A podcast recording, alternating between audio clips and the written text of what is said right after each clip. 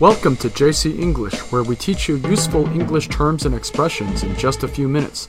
I'm your host, Jerry. Hi guys, I'm Cecilia. 欢迎回到 JC 英语从洛杉矶发来的 Podcast。那我们说新闻真是天天有哈、这周美国又出了一个大新闻。 Yes, this week NASA successfully landed its InSight probe on Mars. 这一周呢，美国宇航局叫洞察号的探测器在火星软着陆成功了。那么 NASA 这个词呢，它是一个简写，它的全称是 National Aeronautics and Space Administration. 美国宇航局哈，它是每一个字的这个首字母连起来就叫 NASA。 The purpose of the mission is to explore beneath the planet's surface. 对，这次发射探测器呢，主要是为了探究火星的这个底部 （beneath） 和表层 （surface）。所以探测器它的名字叫 InSight，就是洞察的意思哈。那我们今天节目的文本呢，可以在微信公众号 JC 英语的推送文章中找到。我们给大家把英文的文章摘要还有相关的图片都贴出来了，大家可以参考一下。那么我们管这次探测器升空叫是一个 mission。A mission is an undertaking with a specific purpose. 对，我觉得大家可能记得最清楚的还是 Tom Cruise 那部电影哈，《Mission Impossible》不可完成的任务。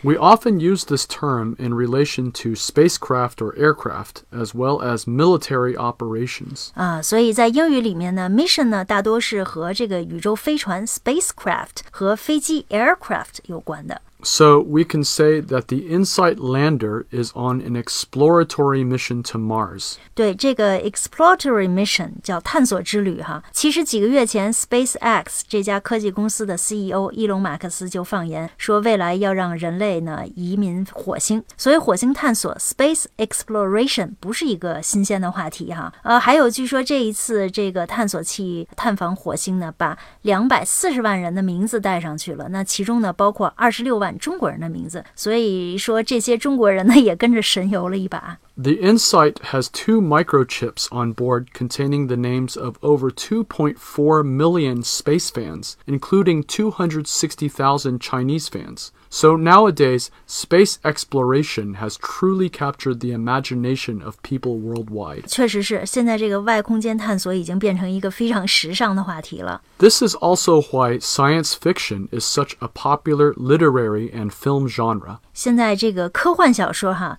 science fiction，呃，是一个非常流行的文学和电影题材哈。其实中国现在也有不少作家写出了很多优秀的科幻小说。 China is also beginning to make waves in the science fiction world. For instance, Liu Cixin's The Three Body Problem is very popular in the West and is even being made into an American TV series. 呃，确实是这样。中国一位业余的作家刘慈欣的这个作品《三体》哈，《The Three Body Problem》近年呢走入了人们的视线，而且呢，在二零一四年被翻译成英文版本，在亚马逊发售。那他本人其实不久前来到了加州这个暴雪公司，还做了演讲。 There have also been many films and television shows set in outer space. 是，现在有不少的这个影视作品都在讲关于 outer space 外太空的事情， 这充分体现了我们人类对未知世界的好奇哈，因为是外部空间。呃，那下面我们来看看和外太空有关的一些词汇吧。 Another term for outer space is the cosmos. Cosmos 就是宇宙，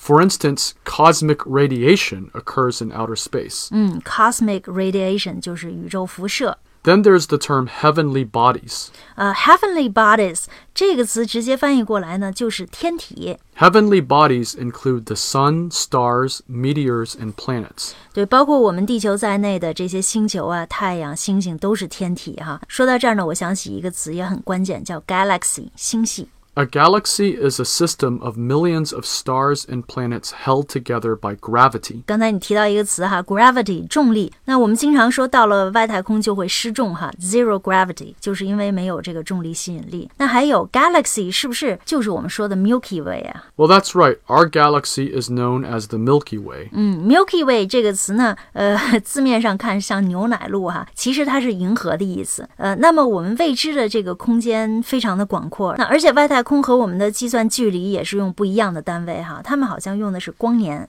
A light year is an astronomical term and a measure of distance. It is based on how far light can travel in a year. 哇，那这个厉害哈，因为光的速度是极快的。 Yes, and finally, all of the galaxies, stars, planets, and everything else therein are part of the universe. universe 宇宙空间啊，这个是无限大的一个空间。 And universal is an adjective we use to describe something that is all encompassing. 对我们通常用 universal 这个词呢，来形容一个像是很广泛呀、通用的一个概念。 So, for instance, a universal language is a language that could be understood by all. Hence the expression, love is a universal language. 哦，我以为你要说英语是 universal language，好吧？这个 love is universal language，爱是通用的语言。 And we use the noun universities because these are institutions of learning that teach an extremely wide range of subjects. 对于包罗万象的大学来说呢，也只有 university 这个词能配上它的称呼了哈。好，今天我们的节目就到这里了。如果您想每天收听有意思、地道的双语节目来学习英语，可以在微 微信公众号 JC 英语星级会员课程。那么我们每期的节目的文本呢，都在公众号同步更新，